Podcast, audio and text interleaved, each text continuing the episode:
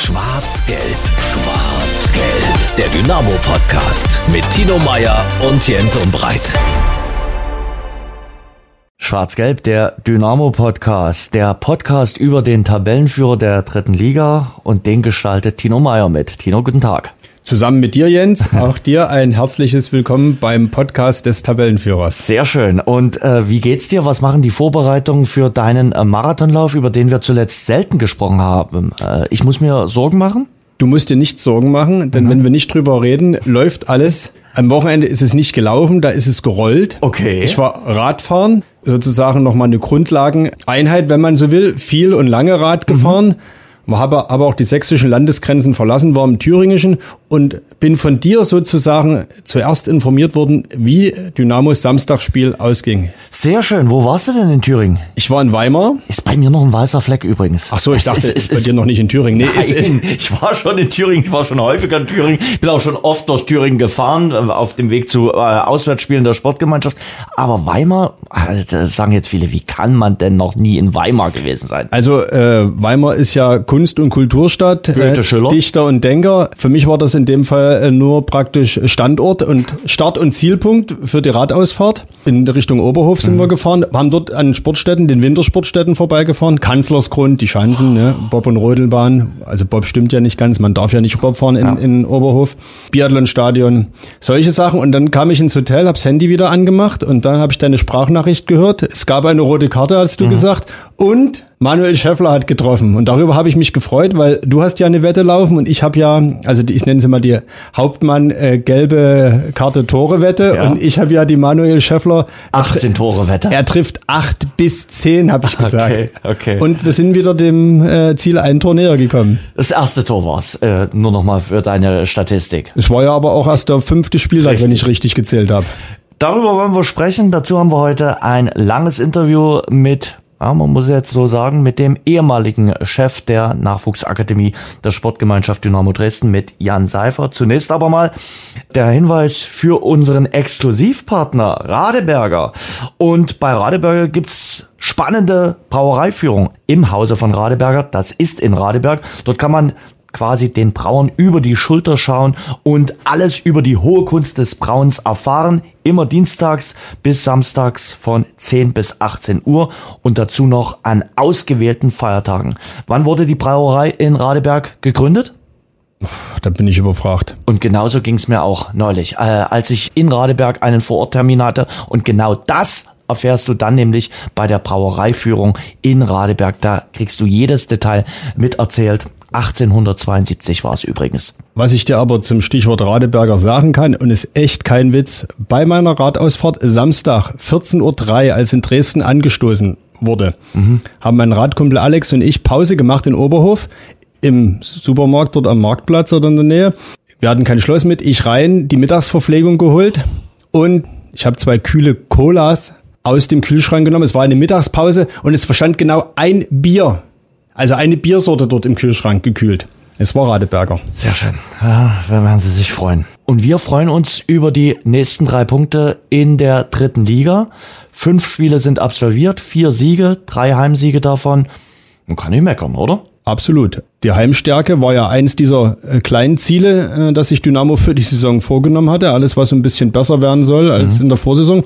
Und da sind sie voll auf Kurs. Also so stellt man sich eigentlich vor. War ein schwer erkämpfter Sieg wieder, ne? typischer Drittligasieg, möchte ich mal sagen. So ähnlich haben wir, glaube ich, nach Mannheim auch gesprochen. Hätte auch anders das Pendel ausschlagen können. Viele kritische, knifflige Entscheidungen. Aber am Ende hat Dynamo 2-0 gewonnen und das steht dann. Ich fand's aber hochverdient. Also von Ingolstadt kam ja nun mal gar nichts. Sie hatten eine Chance über 90 Minuten. Ein bisschen wenig für. Alle drei Siege, alle drei Heimsiege hochverdient. Ja. Auch der Auswärtssieg ja. in Dortmund hochverdient. Aber trotzdem nie so souverän, wo man nie das Gefühl hatte, hier brennt was an. Oder hattest du ein anderes Gefühl? Ich habe das Spiel ja Samstag nicht gesehen, aber ich habe ja nur gesehen, dass man mit 0-0 in die Halbzeit geht und durch diese rote Karte das Spiel eine Wendung kriegt, eine personelle Wendung kriegt. Was musst du mit einem Schnitzel machen? Ein Schnitzel musst du weich klopfen. Und du musstest auch den Gegner aus Ingolstadt ein bisschen weich klopfen. Die waren zu zehn, klar. Nach dieser umstrittenen roten Karte, müssen wir nicht drum rumdiskutieren, die war sicherlich umstritten. Aber am Ende hast du Ingolstadt dann dorthin bekommen, wo du sie haben wolltest. Mit der Schnitzeltaktik. Mit der Schnitzeltaktik. Sehr gut. Und auch mit schlauen äh, Einwechslungen, muss man einfach mal sagen. Hast dann gut reagiert, Markus Anfang gesagt. Er brauchte dann einen schnellen Spieler über die Außenbahn und das ist Panayotis Flachodimos. Absolut. Und äh, es bewahrheiten sich ja diese ganzen, wie wir sie immer bezeichnen, Fußballerfloskel. Ne? Wir denken von Spiel zu Spiel, eine Saison ist lang, wir brauchen den gesamten Kader. Und schon am fünften Spieltag war es soweit. Die Leitsätze von Stefan Kutschke. Ja, ne, sowohl die Leitsätze, also ich denke auch immer wieder an äh, Niklas Hauptmann letzte ja. Woche zurück, äh, der, dem wir ja auch immer hier mit, mit unseren Journalisten Phrasen so ein bisschen hier, also mit unseren falschen Journalisten fragen. Und er uns dann eher mit den typischen Phrasen, die offenbar keine sind, kam. Ne? Ja. Und es ist so. Klar, du fühlst dich bestätigt, denn am Samstag standen eben genau die im Mittelpunkt, äh, denen bislang noch nicht die Schlagzeilen gehörten. Eben ein Panayotis Flachodimos, der dann die Tür zum Sieg weit aufmacht mit dem 1 zu 0. Beschreib mal die 62. Minute. Äh, wunderschön. Einfach wunderschön. Ja, ist eine große Last von mir gefallen, um ehrlich zu sein, und ich habe mich riesig gefreut. Machst das Tor, bist vorher eingewechselt worden. Das sind doch so die Momente, wo man sagt, hat sich alles gelohnt. Ja, ich hatte die ganze Woche eigentlich schon ein richtig gutes Gefühl und irgendwie habe ich es heute gespürt. Ich wusste irgendwie vom Gefühl, dass ich äh, länger spielen werde und dass, dass heute was passieren wird. Und du wolltest dann nicht zum absoluten Matchwinner werden? Die zweite äh, Torszene? Ja, man kann ja nicht alles auf einmal machen. Ne? nee, Quatsch, war, war unglücklich. War wirklich unglücklich. Muss ich machen. Aber du gehst heute, glaube ich, mit so einem richtig wohligen äh, Lächeln äh, in, ins Bett, weil du natürlich mit deinem Tor äh, den Weg zum Sieg geebnet hast. Bis dahin war es ja auch mit einem Mann mehr nicht ganz einfach. Ja, das sind, das sind immer so Spiele, gerade wenn der Gegner, also Ingolstadt ist eine, eine, eine unangenehme Mannschaft, eine körperlich starke Mannschaft, die, die, die aggressiv ist. Und äh, ja, da denkt man immer, okay, der Gegner kriegt eine rote Karte, stellt sich dann aber tief, wenig Räume. Also gerade mein Gegenspieler, wenn ich, wenn ich merke, er hat an mir geklebt. Ne? Da, sind, da gehen natürlich Räume dann auf, wo du, wo du tief durchstarten kannst, aber das sind dann immer die Spiele, wo du halt Geduld haben musst und ja, die Momente nutzen musst und das haben wir auch gemacht und darüber bin ich glücklich. Die zweite Aktion schafft's in jeden Jahresrückblick, kann ich dir jetzt schon so sagen. Und neben der Aktion von Niklas Hauptmann äh, mit dem Traumtor gegen ja. Mannheim, wo er sagte, alles in, aus einem Guss, mhm. so war es eben auch beim äh, Flachodimos. Das war eine Bewegung und dummerweise stand dort halt der Pfosten. Ne? Ja, so ja. doof wie das aussah. Aber wenn er eine Sekunde drüber nachgedacht hätte, in dem Moment schiebt er rein, denkt Hauptmann aber eine Sekunde drüber nach, schiebt er den gegen Mannheim halt nicht rein. Ne? So eng liegen liegt's manchmal beieinander. Und man gönnt es dem Flachodimos, über den wir ja auch in der Sommerpause immer mal wieder geredet haben, der natürlich im letzten Heimspiel gegen Mannheim das Pech hatte, dass man dann nach dem Anschlusstreffer Lars Bünding reinbringen musste. Und jetzt kriegt er seine Zeit. Er kriegt sogar äh, mehr als eine halbe Stunde und nutzt das. Ich habe so ein bisschen das Gefühl, dass der Flachodima so ein bisschen die Härtefallregel äh, ist oder wenn man es positiv ausdrücken möchte, der Edeljoker, der es wahrscheinlich wirklich bei jedem anderen Drittligisten in die Anfangself ja. schafft und eben bei Dynamo gerade so nicht mal der erste Einwechsler ist, sondern wahrscheinlich gefühlt der zweite Hinterlämmer und wenn das Spiel so läuft, wie es läuft, eben dann nicht eingewechselt wird. Mhm. Und diesmal war es aber soweit, ja. Und, und bei Scheffler ist es ja am Ende ziemlich genau das Gleiche. Ne? Der hatte auch nur zehn Minuten. Ich versuche immer die Zeit zu nutzen, die ich bekomme. Ich habe zehn Minuten bekommen, der Linienrichter hat gemeint, jetzt hast du zehn Minuten, um Tor zu machen. Da habe ich nur gesagt, so, ja, es sollte mir eigentlich reichen. Dass es dann natürlich auch so gut funktioniert, war natürlich dann super. Ähm, ja, ich freue mich, dass es äh, mal wieder geklappt hat. Ich meine, den ersten mit einem starken Fuß versemmel ich schon, äh, wo ich vielleicht nochmal einen Haupel mit reinnehmen muss. Ähm, aber dann mit links hat es dann umso besser geklappt. Und ich sage, das ist ein echtes Stürmertor. Das ist ein Stürmertor, das machst du nur als Mittelstürmer weil der dann auch so reingeht. Der sah ja ein Stück weit auch irgendwie haltbar aus, aber war es wahrscheinlich aufgrund der Kürze der Distanz doch nicht. Aber ja. das war so, wie man denkt. Und ich glaube, so ist auch die Aufgabenverteilung. Ne? Sozusagen, äh, der Kutschke bereitet das Schnitzel vor macht die Panade schon drauf und Scheffler brutzelt dann schön durch. Sehr gut, ja, auf jeden Fall. Und äh, jetzt sein erstes Tor, ich glaube, das hat er auch gebraucht. Du weißt ja, Stürmer leben von ihren Toren, da steigt das Selbstbewusstsein, da steigt die gute Laune. Und äh, ja, Manuel Scheffler hat ja an der Vorbereitung Tore erzielt. Aber ich glaube, er brauchte jetzt auch in die Saison reinzugrooven. Klar, ist für ihn keine einfache Situation, immer von der Bank zu kommen und so. Aber hat's gut gemacht. Absolut. Und ich glaube, das ist auch schwierig, ne? da reinzukommen und in wenigen Minuten sofort die Bindung zum Spiel zu finden. Mhm. Ja, ist das ja eine ganze Karriere lang auch anders gewohnt gewesen. Ne? Mhm. Er war ja jahrelang der gesetzte Mittelstürmer mhm. und ne, das, das war in Ordnung. Und dann äh, haben wir noch einen dritten am Samstag, den dürfen wir gar nicht vergessen. Wollte ich sagen, der, der eigentlich jede Schlagzeile bekommen hätte, wenn nicht Flachodimos und Schäffler getroffen hätten. Er kriegt sie ja trotzdem. Ja. Also ich muss mal ganz ehrlich sagen, als wir die Ausstellung, wir kriegen die Ausstellung immer eine Stunde äh, vor Anpfiff.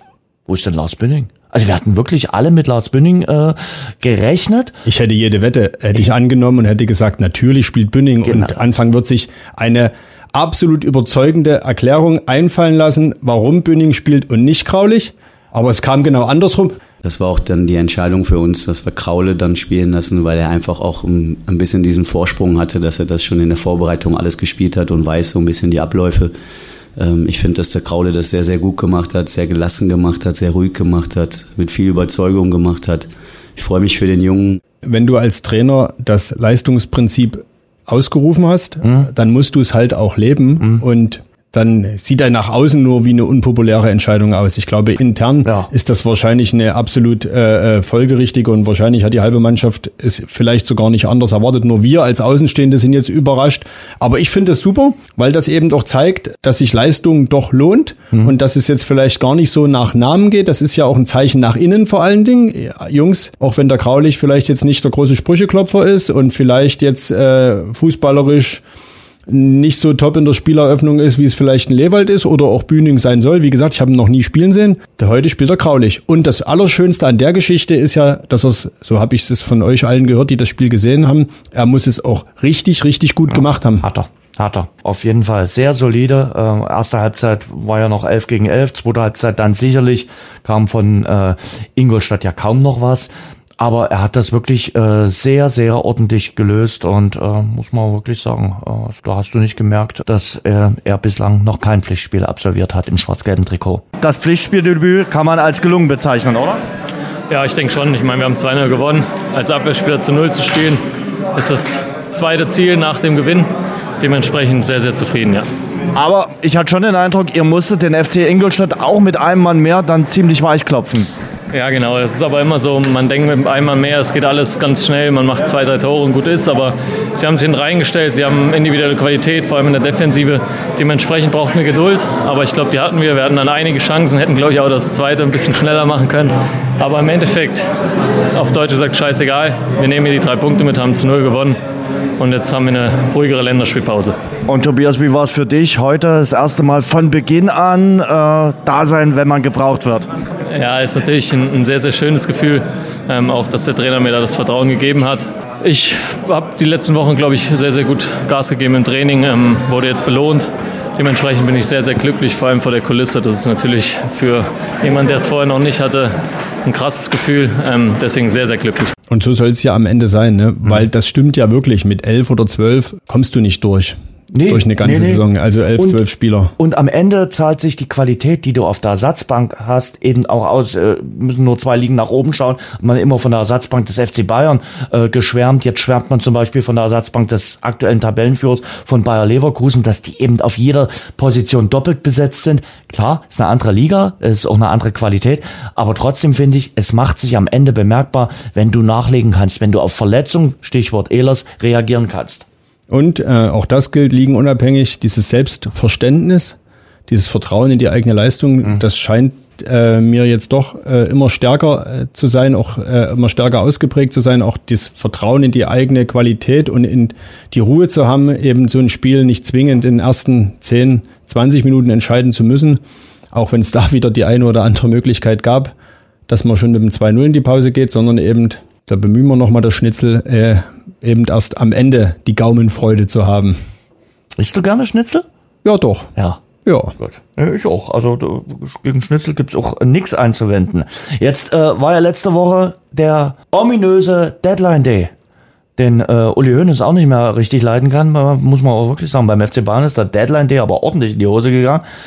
In Dresden ist nichts mehr passiert am Deadline Day. Ich hatte ja wirklich gedacht, äh, in der letzten Woche, also ich glaube am Deadline Day wussten dann äh, nahezu alle, dass da nichts mehr passieren wird, aber ähm, ich dachte schon noch, dass sie irgendwie nochmal äh, reagieren, aber auch da hat Markus Anfang ja schon durchblicken lassen, es ist halt nicht das so richtig greifbar und machbar, was sie sich selbst vorstellen und dann ist der Transfer erstmal verschoben, den, den sie suchen. Wir suchen definitiv noch was. Positionen beziehungsweise Anforderungsprofil habe ich jetzt auch mehrfach, glaube ich, genannt. Wir haben aber auch gesagt, wir wollen jetzt keinen Schnellschuss machen, wir wollen auch keinen Aktionismus betreiben, sondern wir wollen da sehr sorgfältig mit sein. Und wenn gerade das, was wir suchen, nicht auf dem Markt ist, dann bringt auch der Aktionismus nichts. Also wir müssen halt schauen, wie wir das äh, dann vielleicht in der nächsten Transferphase dann reinbekommen. Vielleicht öffnen sich da nochmal Türen. Ähm, die Mannschaft ist homogen, äh, sie ist intakt, sie funktioniert. Und äh, wir brauchen jetzt auch nicht schnell was zu machen, was uns vielleicht am Ende dann auch, was das Mannschaftsgefüge betrifft, irgendwie ein bisschen Unruhe reinbringt. Das wollen wir nicht. Dass wir grundsätzlich diesen Gedanken haben, da so einen Spielertypen noch dazu zu nehmen, der uns helfen kann, das werden wir auch äh, weiterhin im Kopf haben.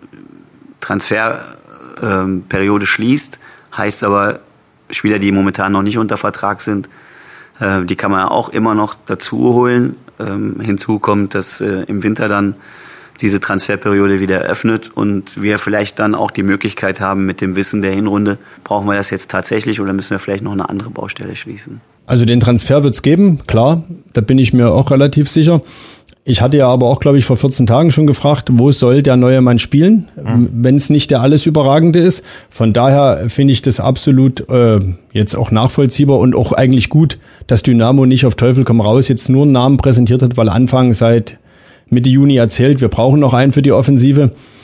Äh, ich glaube, der Saisonstart hat da auch die Verantwortlichen insofern nochmal, hat den nochmal Verpflichtungsdruck genommen, mhm. weil man halt sieht, okay, wir haben jetzt hier drei, vier neue Leute für die Offensive geholt und die sind erstmal alle angekommen. Mhm.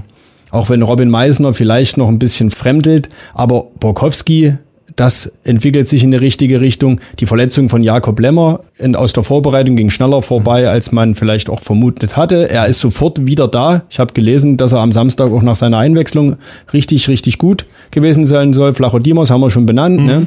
wo mancher sagt, der muss doch eigentlich gesetzt sein. Zimmerschied funktioniert und ein Hauptmann trifft jetzt eben auch. Ne? Von daher glaube ich, haben die auch festgestellt, eigentlich haben wir genug. Und wenn wir jetzt nicht niemanden haben, der oben drauf kommt. Und vor allen Dingen, wahrscheinlich gab es auch vielleicht die Vertragskonstellation nicht. Vielleicht hätten sie jemanden kriegen können für die dritte Liga. Plus, wenn die jetzt aufsteigen sollten, wovon wir ja alle hoffen, ausgehen, uns das wünschen und denken. Wenn der dann im Sommer wieder gehen muss und du holst mhm. für die zweite Liga wieder einen neuen, da ist niemandem geholfen. Und für die Spieler, die aus der ähm, Nachwuchsabteilung gekommen sind, ist das natürlich auch ein gutes Zeichen, weil die kriegen dadurch vielleicht die eine oder andere Minute mehr Spielpraxis. Genau, in Ömichen, das ist ja vor allen Dingen äh, so ein bisschen seine Position, da ja. auch die Offensive. Wann soll der spielen, ne? Das ist unser Thema, der Nachwuchs. Wir wollen jetzt das Interview mit Jan Seifert zu Gehör bringen. Wir haben uns mit Jan äh, unterhalten über knapp 20 Jahre, die er an diesem Verein tätig gewesen ist äh, und haben die Reise mit ihm mal so komplett durchgegangen. Genau, wir haben uns äh, sozusagen mit ihm verabredet an seinem letzten Arbeitstag. Mhm. Das war vergangene Woche Donnerstag, das kann man sagen, ne? Mhm. der 31. August. 1. September ist er in anderer Tätigkeit nun unterwegs, das wird er uns gleich selbst erzählen. Und ist am Samstag aber, das gehört dann zur vollständigen Abschiedsgeschichte dazu, im Stadion in der Halbzeitpause zusammen äh, mit Ralf Hauptmann, der ja die Dresdner Fußballschule, ich glaube so ist der offizielle Name, verlassen hat als Leiter wie ich finde, auch äh, in einem sehr würdigen Rahmen äh, verabschiedet worden. Ja, war emotional die Verabschiedung. Ich glaube, da haben beide auch gemerkt, was sie hier in Dresden speziell für den Nachwuchs der Sportgemeinschaft geleistet haben. Jetzt aber hinein in das Interview mit Jan Seifert. Was Radeberger alkoholfrei seinen besonderen Geschmack verleiht? Es ist der Kalister Aroma Hopfen, von dem wir extra für Radeberger alkoholfrei jedes Jahr mehr im Elbe-Saale-Gebiet anbauen lassen. Radeberger alkoholfrei. So großartig kann alkoholfrei schmecken. Das Interview. Jan Seifert und jetzt muss man sagen, äh, der ehemalige Chef der Dynamo Nachwuchsakademie ist bei uns. Jan, wir freuen uns sehr. Schön, dass du da bist. Vielen Dank. Also ich freue mich, freue mich genauso heute, heute hier zu sein und einfach mal einen kleinen Einblick äh, zu geben. Wir fangen mal mit dem Spieler Jan Seifert äh, an. Es liegt schon ein bisschen zurück. Äh, du hast ja viele Jahre im Fußball zugebracht. Angefangen hat alles bei dir in der Heimat, in Brand-Erbesdorf. Dort bist du geboren worden. Dann hast du, das muss man auch mal sagen, bei allen sächsischen äh, Fußballvereinen gespielt, richtig? Das ist richtig. Ich habe, glaube 78, 79 begonnen, meinen Heimatort äh, bei Norma Branderbisdorf. Äh, habe davor eigentlich jede andere Sportart auch gemacht und habe mich dann irgendwann mal für den Fußball entschieden. Ja, und konnte den Weg gehen, äh, wie viele, wie viele andere Spieler auch jetzt, äh, über die Sportschule und danach na, natürlich anschließend äh, eine Profikarriere zu machen. Und ja, ich habe beim Chemnitzer FC gespielt, dann bei Erzgebirge Aue gespielt, durfte beim VfB Leipzig spielen, jetzt Lok Leipzig spielen, äh, beim FSV Zwickau spielen und äh, meine Karriere durfte ich dann äh, hier bei der SG Dynamo Dresden äh, 2005 beenden als Spieler.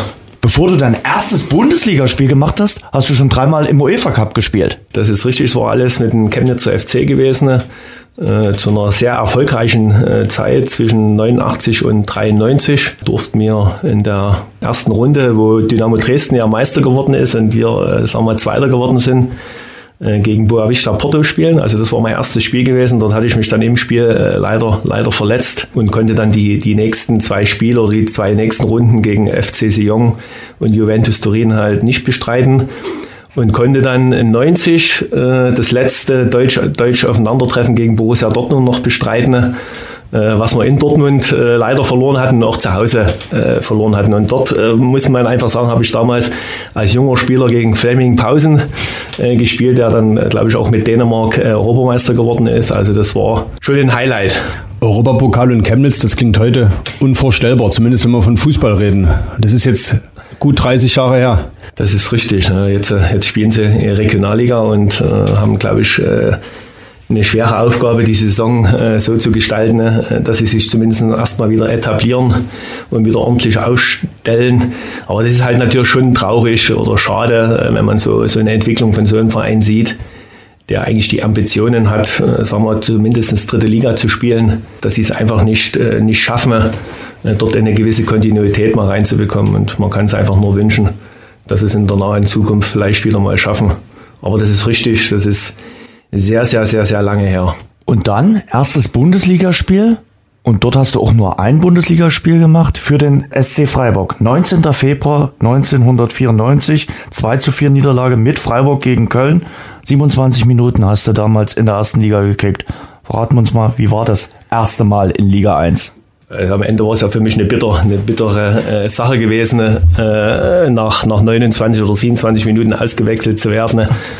Äh, ich war halt sehr lange verletzt gewesen in Freiburg, äh, hatte dann die Vorbereitung in der Rückrunde begonnen und äh, durfte dann gegen, gegen 1. FC Köln, gegen Toni Polster spielen. Und das Spiel ging eigentlich komplett in die Hosen, äh, habe mir elf Meter verursacht, was keiner war, aber Schiri hat halt gepfiffen, gab es keine Video, Videoszenen, um das dann nochmal äh, nachzugehen. Äh, ja, und dann stand ich bei einem Standort nochmal schlecht, äh, wo Horst Held ein Kopfballtor gemacht hat, also, oh. ich ihn eigentlich nicht, oh. nicht decken konnte, weil ich Toni äh, Polster decken sollten. Ja, dann gab es noch äh, rote Karten äh, in dem Spiel und äh, Trainer wollte dann im Grunde nochmal ein Zeichen setzen, um das Spiel vielleicht nochmal zu drehen. Und da war mein Spiel äh, relativ zeitig. Volker Finke? Äh, Volker Finke war Trainer gewesen und ja, damals glaube ich, ich denke mal, ich werde mich dann irgendwo zu Hause ein einzelnes Zimmer habe geheult. Äh, warum passiert mir das? Ja, nach, nach, nach, wolltest erste Liga spielen und wirst dann ausgewechselt. Das war für den Moment extrem bitter. Äh, wenn man dann aber äh, den Verlauf meiner Karriere sieht, eigentlich genau das Richtige, weil äh, nur durch Niederlagen oder durch Misserfolge äh, kannst du die nächsten Schritte machen. Äh, erzähl mal, wie kommt man denn von Chemnitz oder aus Sachsen? Du hast die Vereine ja benannt. Wie kommt man denn da einmal quer durch die Republik, durch die dann große Republik bis runter in Schwarzwald nach Freiburg? durch, durch gute Leistungen äh, in, der, in der zweiten Liga. Es war damals die 24er Staffel gewesen. Mhm. Wir hatten mit dem CFC eigentlich eine, eine solide Mannschaft, äh, haben, haben eine gute Rolle gespielt. Und das erste Spiel gegen SC Freiburg äh, habe ich auch ein Tor gemacht. Also wir hatten dann auch zu Hause gegen SC Freiburg äh, gewonnen, äh, 2-1. Und äh, ja, meine Stärken waren halt äh, gerade was mein Kopfballspiel betraf und, und meine Zweikampfhärte, Kopfballspiel vor allen Dingen offensiv.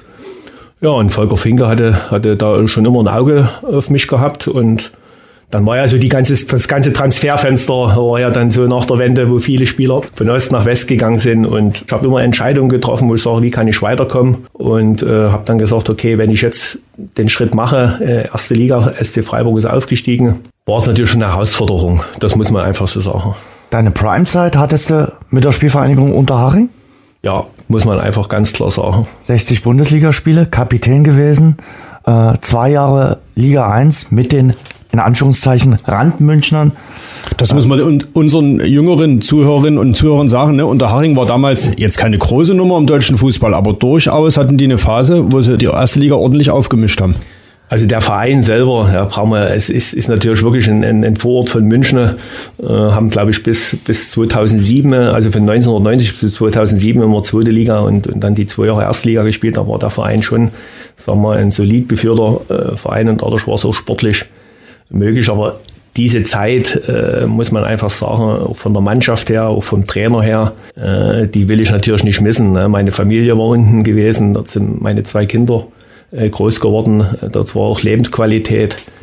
Und sportlich gesehen muss man einfach sagen, ich habe dort alles mitgemacht. Erste Liga aufgestiegen, also von der zweiten in die mhm. erste Liga, zwei Jahre erste Liga gespielt. Äh, dann haben sie uns sogar durchgereicht äh, in die zweite Liga und dann in die Regionalliga. Und dann bin ich nochmal aufgestiegen in die zweite Liga. Und wer hätte gedacht, dass ich nach den, nach den 29 oder 27 Minuten nach dem ersten FC Köln in Freiburg, dass ich dann nochmal auf 60 Spiele komme äh, in den 60 Spielen habe ich, glaube ich, auch fünf Tore geschossen und habe als Verteidiger, äh, glaube ich, vier oder fünf gelbe Karten bloß bekommen.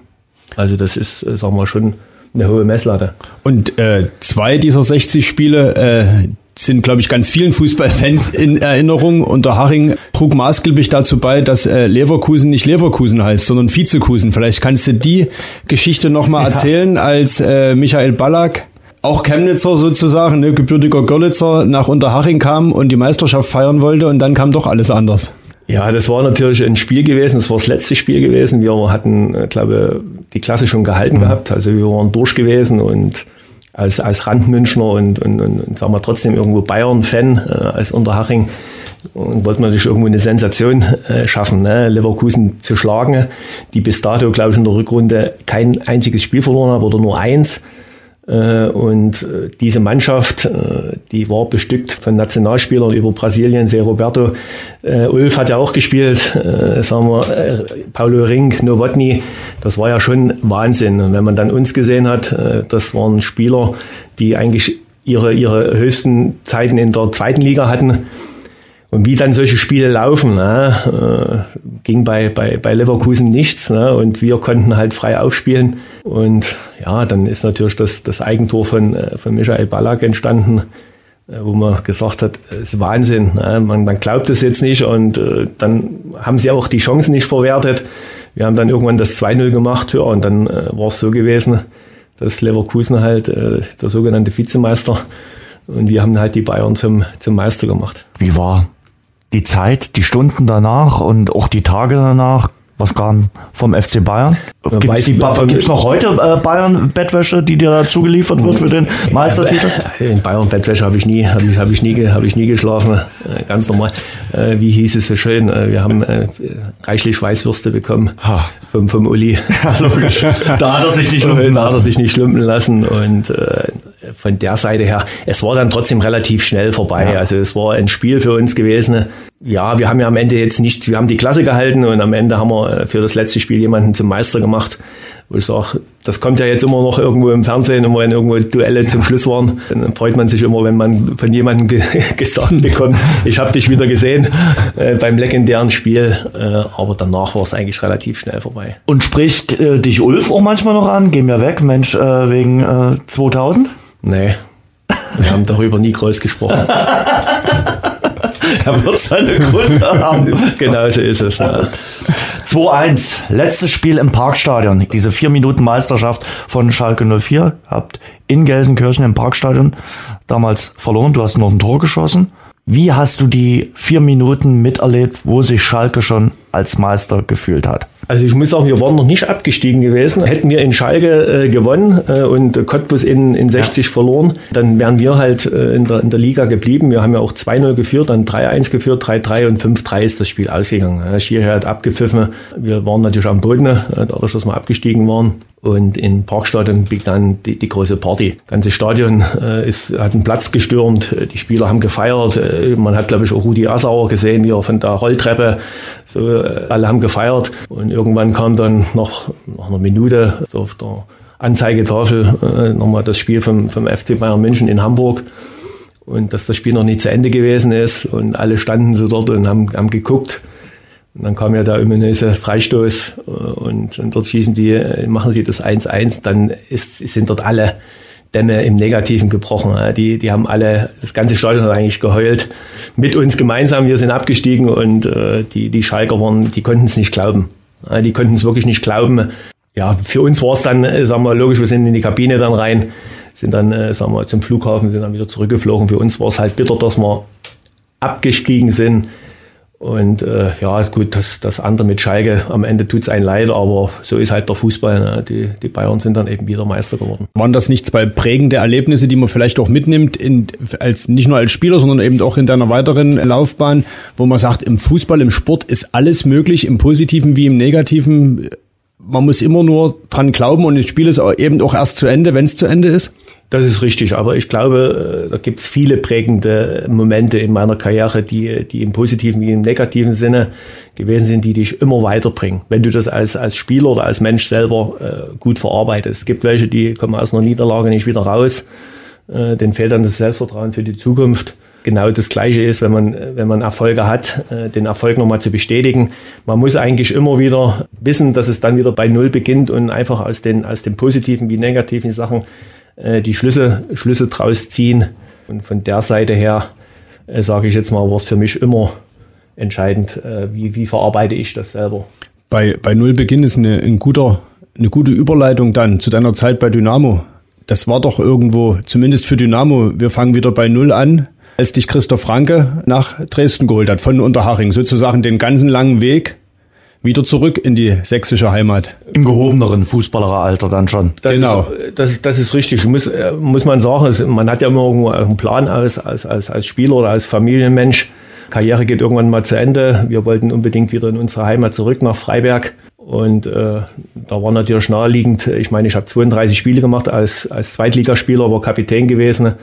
Äh, Unterhaching wollte mich behalten ja, und ich habe mich dann trotzdem entschieden, äh, den nächsten Schritt wieder Richtung Heimat zu machen. Und äh, der Kontakt zu Christoph Franke ist ja nie abgebrochen. Christoph Franke wollte mich ja zu Chemnitzer Zeiten 98 haben, wo ich dann nach Unterhaching gegangen bin. Und so war ich dann natürlich auch glücklich, dass das Dynamo in dieser Zeit, in diesen zwei Jahren davor, ich glaube, Oberliga haben sie gespielt gehabt und, und sind dann in die Regionalliga, also aufgestiegen in die Regionalliga und dann von der Regionalliga in die zweite Liga. Ich habe ein paar Spiele gesehen, wo die Hütte voll war. Das war ja schon äh, sensationell. Und viele Spieler kannte ich auch, die, die dort, dort gespielt haben und war natürlich glücklich, dann wieder hier in die Region zu kommen. Dafür war ich auch Herrn Franke äh, wahnsinnig äh, dankbar, weil es ist ja immer schwierig als 35-Jähriger nochmal zu sagen, okay, man kriegt woanders nochmal die Chance, wo man ja weiß, es ist irgendwann mal vorbei als Kind war ich ja immer Dynamo-Fan gewesen. Mein Lieblingsspieler war Reinhard Herschner gewesen. Mhm. Deswegen äh, glaube ich, war das der Abschluss Dynamo Dresden ja für mich nochmal äh, das Highlight. Ich habe äh, ganz professionell, muss ich echt sagen, von, von meiner Seite her äh, auch akzeptiert, dass ich nicht mehr so viel spiele und hat immer mal ein bisschen wehgetan, aber ich wusste, ich werde jetzt in der Öffentlichkeit nicht sagen, äh, dass ich enttäuscht bin, sondern äh, dass das immer mit dem Hinterkopf ich muss mein zweites Standbein äh, erarbeiten. Und durch die Wirtschaftlichkeit äh, im Verein äh, habe ich dann äh, über, kann man ja so sagen, mein Vertrag ist ausgelaufen, dann äh, habe ich mich beim Arbeitsamt äh, gemeldet hier in Dresden und äh, wusste dann aber, dass man eine Umschulung äh, zur Eingliederung ins Berufsleben, dass das äh, finanziert wird. Und äh, den damaligen Geschäftsführer Volkmar Köster hatte ich das äh, dann nahegelegt, dass ich gerne eine Ausbildung im Verein machen wollte, dem Verein treu bleiben will, vielleicht in der zweiten noch spielen.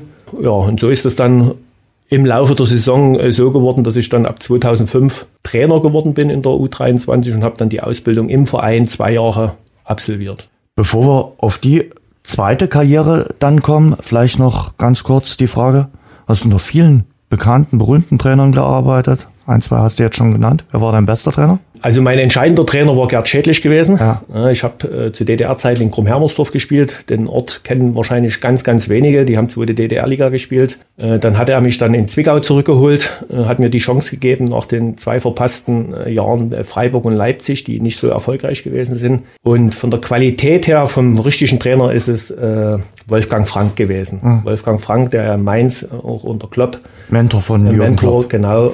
und, und dort habe ich dann im Grunde mit mit, mit 32 habe ich dort wirklich das taktische Viererkette und, und, und gelernt.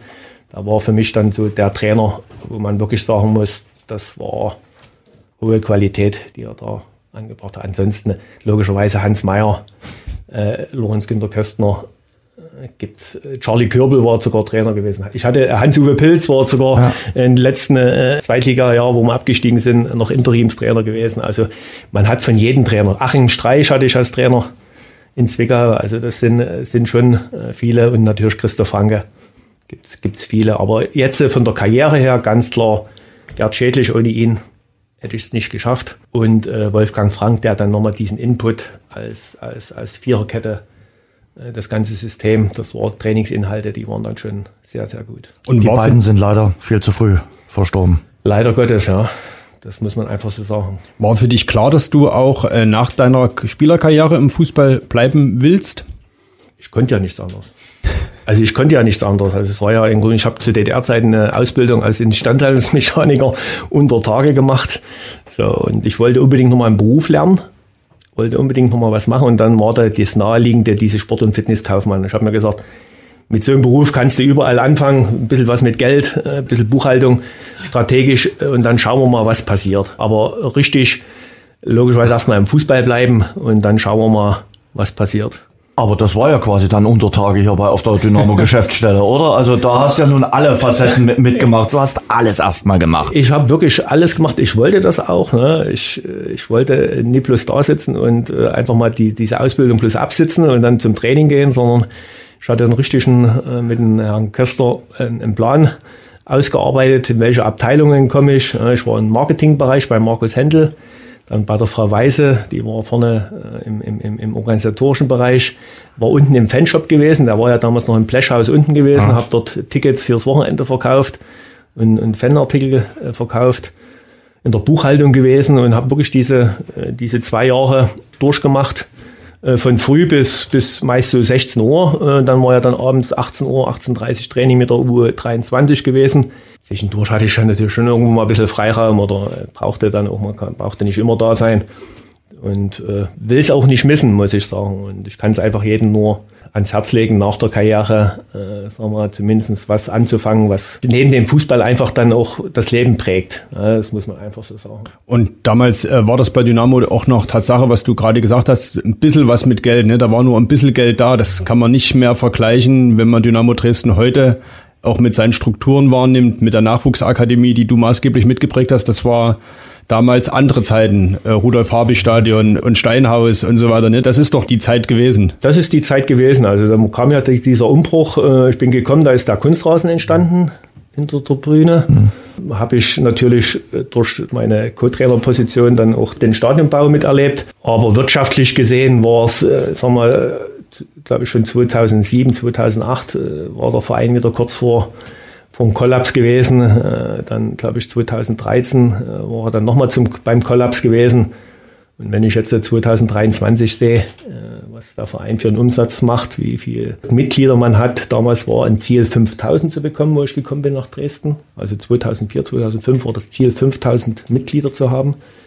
Und jetzt haben wir, glaube ich, 23.000 Mitglieder. Das ist natürlich gigantisch. Und das das ist ein Wirtschaftsunternehmen. Das muss man, muss man ganz klar sagen, dass damals nicht gewesen ist. Aber das alte Stadion fand ich, muss ich sagen, wenn es ausverkauft gewesen ist, auch legendär, muss ich sagen. Hat es dich mal gereizt als Cheftrainer in das Stadion reinzugehen bei Dynamo? Du hast dann schon angedeutet, ne, du warst Co-Trainer, du warst dann Trainer der zweiten Mannschaft, die gab's damals noch bei Dynamo. Aber Chef bist du nie gewesen, nicht mal Interimschef, oder? Weil Cheftrainerwechsel gibt's ja auch oder gab's und gibt's ja auch immer regelmäßig. Wollte ich nicht, äh, weil meine, ich bin von Haus aus, ich glaube, jetzt, ich bin jetzt 20 Jahre hier und ich bin relativ gering in der Öffentlichkeit, äh, muss ich sagen. Ich bin auch nicht einer, der sich irgendwo im Mittelpunkt stehen äh, sehen möchte. Und ich habe halt die Zeit mit Ede Geier äh, und Rüd Kaiser miterlebt. Also ich habe die elf Gräber auf dem Platz gehabt. Dann hatte ich äh, das Spiel in Stuttgarter Kickers, wo die Fans vor dem Bus standen und wir sind nach zwei Stunden nie losgekommen.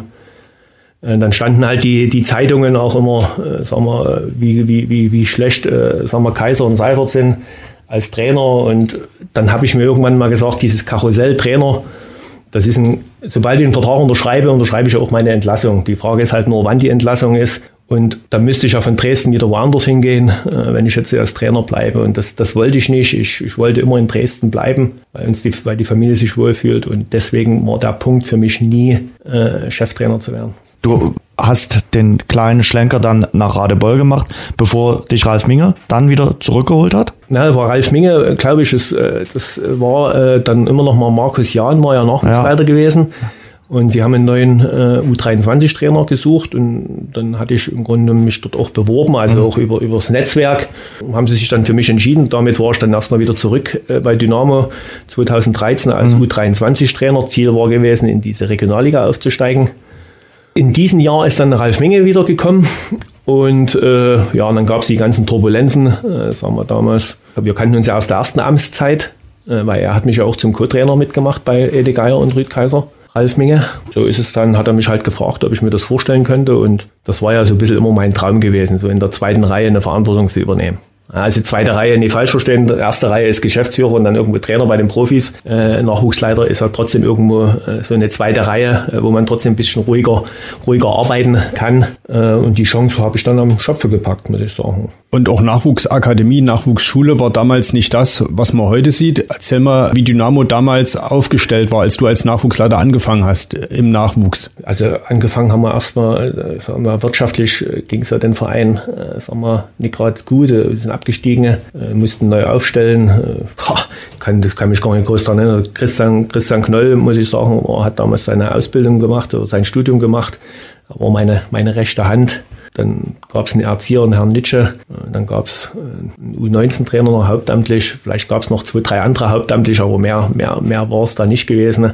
Die Bedingungen waren trotzdem schon ordentlich gewesen, weil im Ostra Park unten die, die Trainingsplätze waren okay. Da hat zwar noch der eine Rasenplatz gefehlt, der dann 2015 äh, gebaut worden ist. Du hattest die Schule, ja, du hattest eine Top-Anbindung gehabt. Äh, natürlich vom ganzen Drumherum, von der Professionalität und äh, vom Ganzen war es, sagen wir, noch nicht so, wie man äh, das gerne, gerne wollte. Und der Verein hatte dann, glaube ich, auch 2011 oder 2012 ja diese Zertifizierung, äh, weiß nicht mit wie wenigen Prozenten äh, dort abgewickelt, wo wahnsinnig vieles aufgezeigt worden ist, was, was den Verein fehlt. Und das haben wir dann äh, 2014 äh, gemeinsam äh, mit, mit, mit Mingus und mit meinen Mitarbeitern äh, strategisch so gemacht, okay, was wollen wir erreichen, wo wollen wir hinkommen. Und dann ging das relativ zügig in den nächsten ein, zwei Jahren, äh, wo wir dann auch die, die drei Sterne bekommen hatten als, als, als NLZ. Durch die drei Sterne gab es natürlich auch Fördermittel äh, vom DFB und durch die Fördermittel sind natürlich auch die, die Hauptamtlichkeiten äh, gewachsen. Der Verein hat dadurch auch mehr investieren können. Und sie wollten das auch investieren, dass der Nachwuchs einfach wieder das das Licht hat, wie es immer zu, zu DDR-Zeiten gewesen ist. Aber erzähl mal, wie fängt man da an? Ich meine, du hast die Stelle angetreten, hast deine Ziele. Der Verein wollte natürlich auch wieder vermehrt auf den Nachwuchs setzen, aber äh, das kann man ja so dahin sagen. Wie geht es in der praktischen Arbeit? Nimmt man sich davor, wir wollen jetzt äh, die Nachwuchstruppen, die großen Nachwuchs A, B-Jugend in die Bundesliga bringen, aber wie macht man das? Also es ist immer die Frage, was für eine, wie, wie arbeitet man. Ne? Also meine Arbeitsweise war immer gewesen, äh, äh dass ich nicht der alleinige Chef bin, sondern ich brauchte Mitarbeiter. Ich sage immer wieder, du brauchst Personen, die auf ihrem Gebiet äh, in jeder Richtung äh, das Fachwissen haben. Und mit diesen muss man gemeinsam, gemeinsam anpacken und sagen, okay, was, was wollen wir erreichen? Dann ging es erstmal darum, okay, eine einheitliche Fußballvision. Was wollen wir trainieren? Wie sollen die Periodisierung sein? Was wollen wir unseren Spielern beibringen? Das wurde dann erstmal zumindest niedergeschrieben, dass man, dass man das hat. Wie wollen wir die Trainer, Trainerposten besetzen? Da war es wichtig, die U19, U17 hauptamtlich zu bekommen. Dann ging es weiter über einen Kaderplaner, um, um natürlich auch den Nachwuchs äh, regional zu sichten, äh, welche, welche Spieler äh, haben die Qualität, sich weiterzuentwickeln bei Dynamo Dresden. Aber es war halt immer Schritt für Schritt. Wir saßen bis abends, manchmal nachts um zehn und haben sagen wir, an unserer Vision gearbeitet. Wo wollen wir hin? Was wollen wir erreichen? Und, und da haben wir wahrscheinlich wirklich oft stundenlang diskutiert, wie, wie wollen wir es machen. Und das hat dann auch alles funktioniert, muss man sagen. Übergibst du jetzt ein gemachtes Haus? Die U19 spielt top in der Bundesliga, wenn wir die letzte Saison sehen. Die U17 auch in der Bundesliga mit dabei. Wir haben die Nachwuchsakademie. Also es ist ja was gewachsen in den letzten zehn Jahren. Also ich will jetzt nicht sagen, was übergeben. Das, das, also es ist wirklich was wahnsinnig gewachsen. Das muss man, also dieses Walter Fritsch Akademie, das ist natürlich schon äh, ein, ein, Tempel da hinten, äh, wo ich sage, da hätten wir uns gefreut, wenn wir solche Bedingungen äh, gehabt hätten. Also die Möglichkeiten sind hochprofessionell. Also das ist, glaube ich, hier mit RB Leipzig, sagen wir, schon irgendwo ein hohes Level. Aber ich halte immer mehr davon, was das Innenleben halt betrifft. Wie, wie schaffen wir es, die, die Spieler so zu entwickeln, dass sie dass sie dann eben wirklich, äh, sag mal, ihr Traum, den sie ja alle haben, sie wollen ja alle Bundes, äh, Bundesligaspieler werden oder, oder Profi werden, auch gerecht werden. Äh, und das ist natürlich die große Herausforderung, äh, den Spielern äh, das beizubringen. Äh, was kommt dann, wenn sie die bis zu U19 im Verein sind, was passiert dann danach? Ja, und in der Vergangenheit habe ich dann einfach festgestellt, dass dieser goldene Käfig äh, sagen wir, auch sehr hemmend ist. Das muss man sagen, weil äh, die, die Spieler, denen wird alles abgenommen. Also die, die Plätze sind top, das ist äh, alles ringsrum ist alles top. Das passt alles. Ne? Wir spielen Bundesliga und und und. Aber das Entscheidende ist ja im Grunde um dann, sie machen das ja, um irgendwann mal im Männerfußball dann irgend groß zu werden. Ja? Und da ist manchmal so ein bisschen Demut, äh, Demut, äh, wo die Bedingungen vielleicht nicht ganz so gut sind.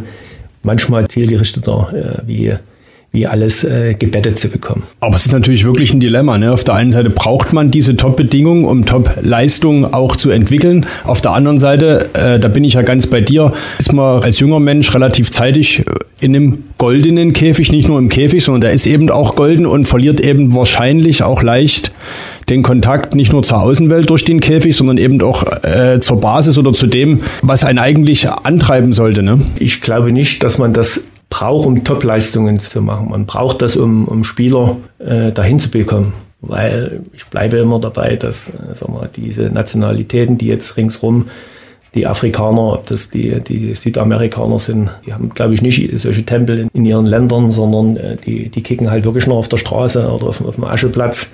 Aber der, der Weg ist ja so gekommen. Also man kann das ja auch nicht aufhalten. Ja, diese, diese, diese Bedingungen, äh, Fluch und Segen, sage ich immer, äh, die braucht man. Aber das Entscheidende ist ja im Grunde, ob der Spieler das dann wirklich möchte. Wenn ich jetzt schon alles bekomme und, ich brauche die Widerstände nicht mehr durchbrechen, wenn es mal nicht läuft oder wenn der Platz mal schlecht ist oder äh, wenn, wenn irgendwelche anderen Sachen mal sind, der, der Ball halt mal nicht richtig springt oder etc. etc. Dann äh, dann weiß ich jetzt nicht, wenn es dann wirklich nach oben geht, ob der in der Lage ist, der Spieler, sagen wir, sich dann wirklich durchzusetzen und sagen, jetzt muss ich mal durch die schwere Gurkenzeit gehen. Und äh, das sehe ich halt immer bedenklich. Der alte Ralf Mingesatz, den er hier in Dresden bekannt gemacht hat, äh, Mentalität schlägt Qualität, gilt also unverändert? Das ist wirklich so, das ist wirklich so. Und ich sage mal wieder, ein, ein, ein, ob das jetzt ein Messi oder ein Ronaldo ist, den, den hätte auch äh, der Viertner trainieren können, glaube ich. Das sind die Fußballer, die sind von den, von den, von den 100.000 sind das zwei.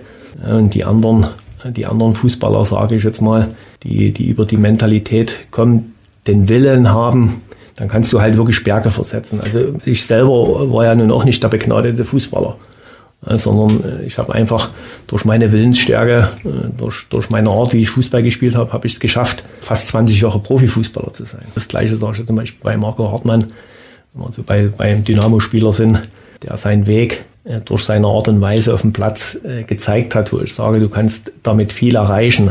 Und das ist, man sieht es auch in der Bundesliga, wie viele Spieler durch so eine Art und Weise erfolgreich sind. Man muss natürlich auch sagen, im, im Jugendbereich ist es so, äh, A-Jugend, B-Jugend, wir haben jetzt auch über die A-Jugend gesprochen, die eine tolle Saison gespielt hat.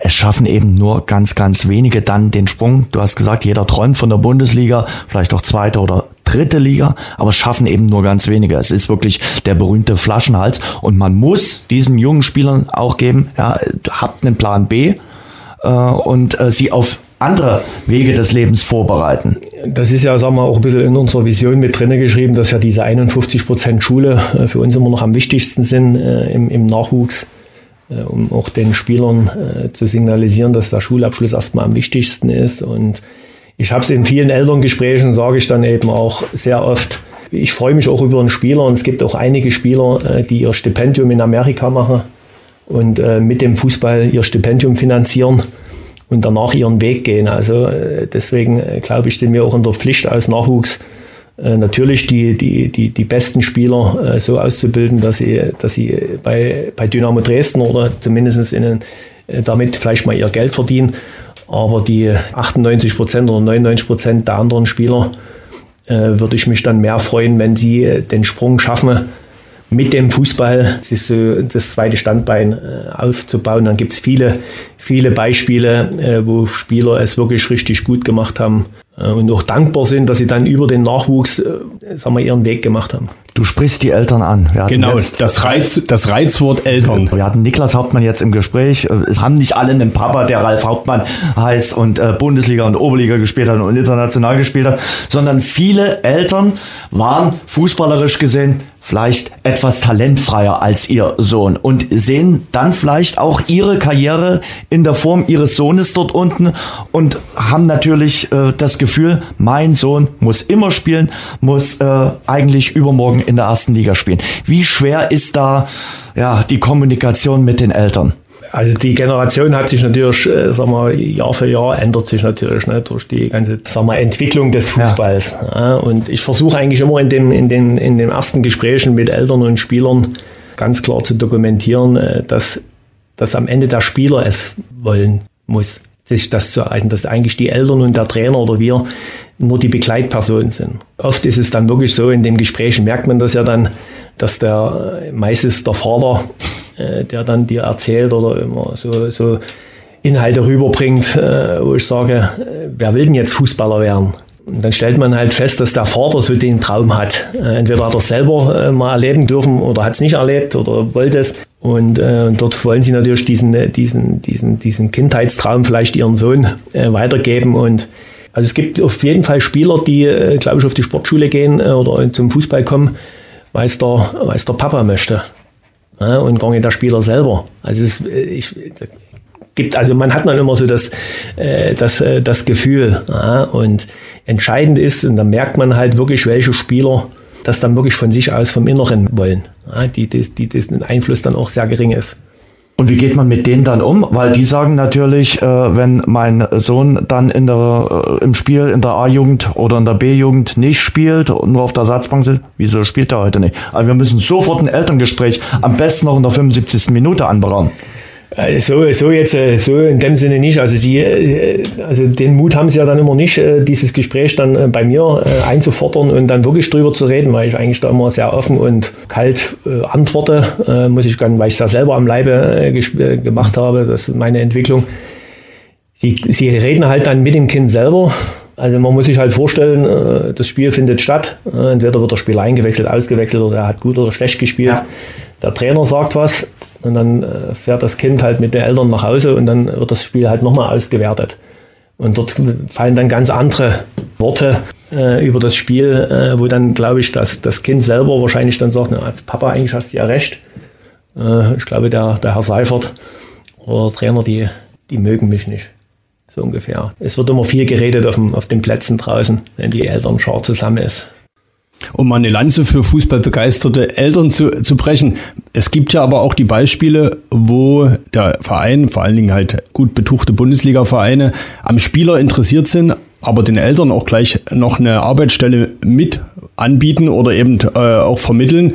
Da wird dem Eltern ja auch eine gewisse Bedeutung gegeben und vielleicht ist das ja auch ein Vorbild für Eltern eben zu sagen, komm Junge, schaff das, weil damit entwickeln wir uns alle berufsmäßig zum Beispiel. Meine Meinung, meine, meine Wahrnehmung äh, ist das einfach, dass, äh, dass man eigentlich nicht so denken sollte als Elternteil. Weil der Fußball hat ein Alleinstellungsmerkmal. Das ist einfach, äh, hat sich so entwickelt, dass das gang und gäbe ist, dass im Nachwuchs Spieler Geld verdienen können. Andere Sportarten, die trainieren genauso viel und machen, ob das ein Leichtathlet ist, ob das ein Volleyballer ist, ein Turner ist, ein Schwimmer ist. Da wird gar nicht drüber geredet, ob das wirtschaftlich unterstützt wird oder finanziert wird.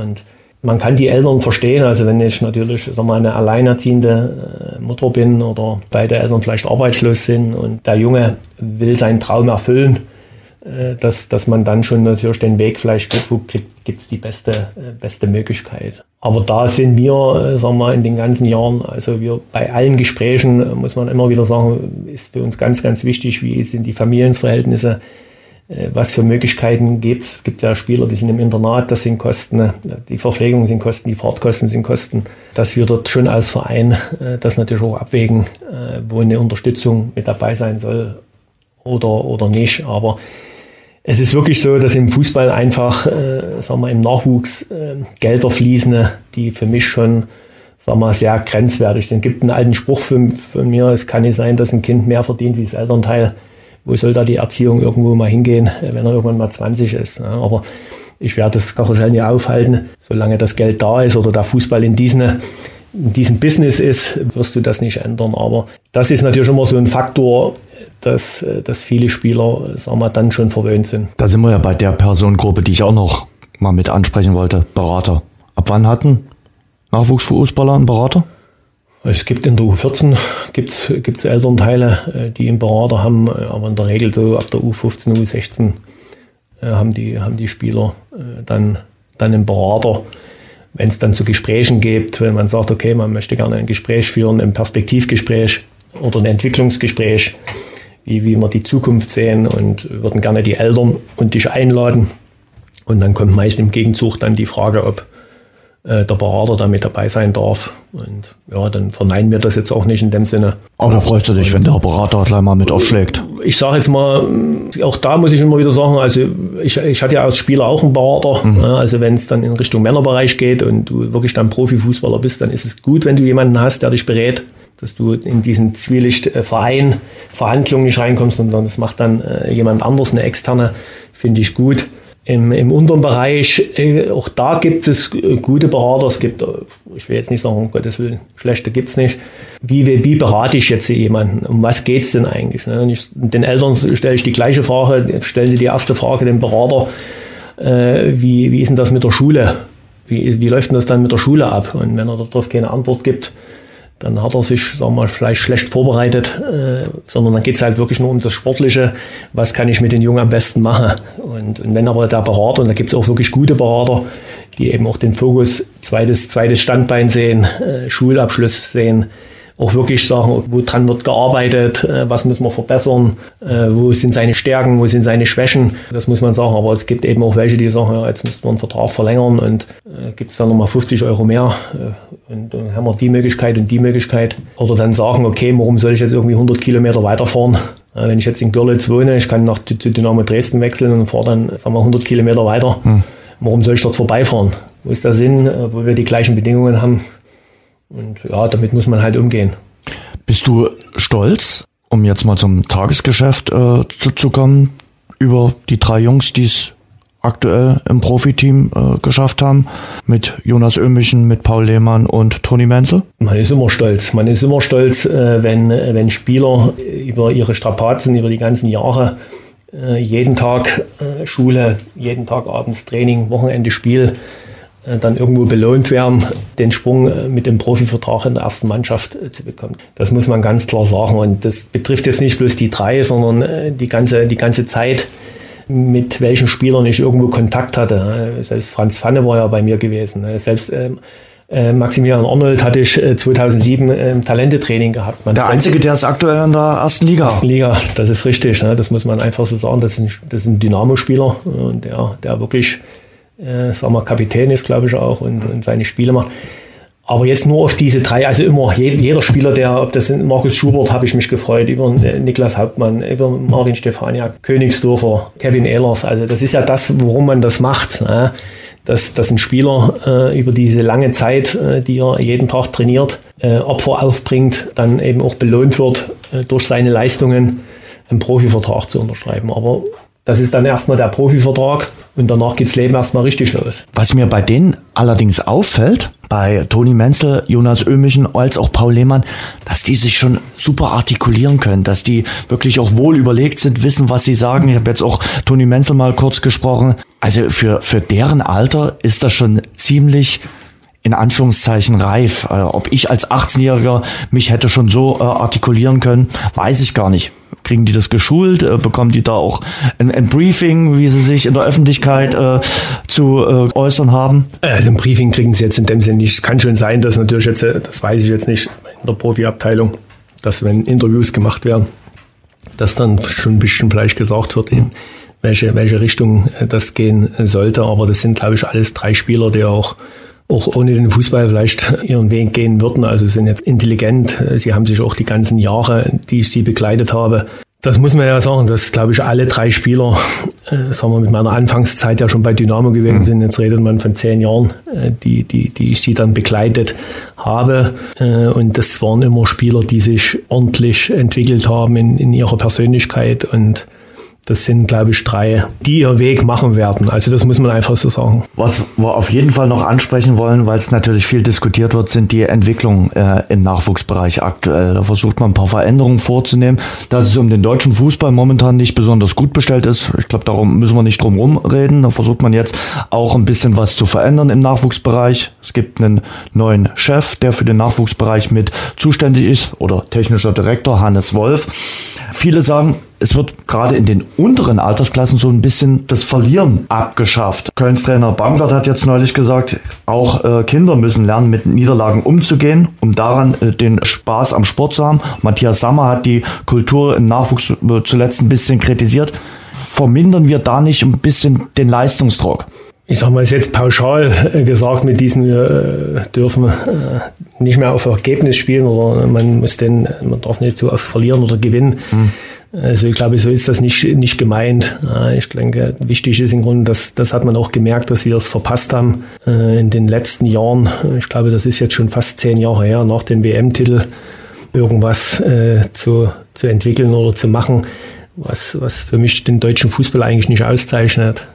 Den deutschen Fußball hat eigentlich immer die ganzen Jahre ausgezeichnet, gerade Siegermentalität, immer gewinnen zu wollen, auch wenn man vielleicht nicht so gut äh, gespielt hat. Und wir haben es einfach, hm, ich sage jetzt mal im unteren Alter war es halt so gewesen, es ist immer eine Qualität an Trainern, äh, wie viel, welche Trainer sind in den, in den unteren Vereinen in, an der Basis. Leider ist es so, dass die Trainer äh, alle nur kurzfristig, äh, sagen wir mal so ein bisschen denken, alles was so Richtung ich will Erfolg haben ja, und ich will am Wochenende gewinnen. Ja, und wenn ich jetzt äh, 20 Spieler habe und ich spiele mit den elf Spielern und wechsle niemanden ein, was machen die anderen elf? Die haben ja null Chance, sich weiterzuentwickeln. Ja, deswegen hat man sich jetzt überlegt, okay, wie kriege ich das hin? Dass alle Spieler sich entwickeln können, eine, eine, gleiche Spielzahl, Anzahl kriegen oder oder. So, und daraufhin ist es dann gegangen, dass das Ergebnis nicht mehr das, das Wichtigste ist, sondern dass der Trainer dann eben auch begreift, äh, okay, ich, ich will alle spielen lassen, weil sich alle unterschiedlich entwickeln. Und deswegen hat man dann gesagt, okay, was kann man verändern? Äh, dass, dass, äh, dass der Spieler im Fokus steht. Nicht das, nicht das Spiel selber, das Ergebnis, sondern der Spieler im Fokus ist. Und, und da ist man halt auf die Idee gekommen, äh, sagen wir, diese, diese, diese Abstiege, Auf- und Abstiege äh, vielleicht abzubeschaffen und äh, Spiele zu entwickeln, wie das 4 gegen 4, äh, wo, wo im Grunde äh, der Gewinner äh, auf dem Feld bleibt und, und der Verlierer halt äh, wieder eins nach hinten rutscht. Wenn man ein, ein Turnier äh, spielt mit mit, mit zehn äh, Mannschaften, vier gegen vier. Und man ist am ersten Feld, äh, dann habe ich gewonnen und wenn ich im letzten bin, dann habe ich wahrscheinlich alles verloren. Also mhm. der Spieler hat dann schon die Wahrnehmung, Mensch, ich habe alles verloren, aber der Spieler spielt halt. Du hast dich die letzten 10, 15 Jahre sehr intensiv mit Nachwuchsfußball befasst, äh, hast das auch erzählt, an der eigenen, am eigenen Leib erfahren hast, die Entwicklung. Kannst du kurz charakterisieren, altersmäßig, wann was wichtig ist? Ne? Wir reden immer, Kinder müssen spielen, sollen viel am Ball sein. Ab wann ist es denn auch sinnvoll? Das beschäftigt ja auch viele Eltern, dieser Leistungssportgedanke.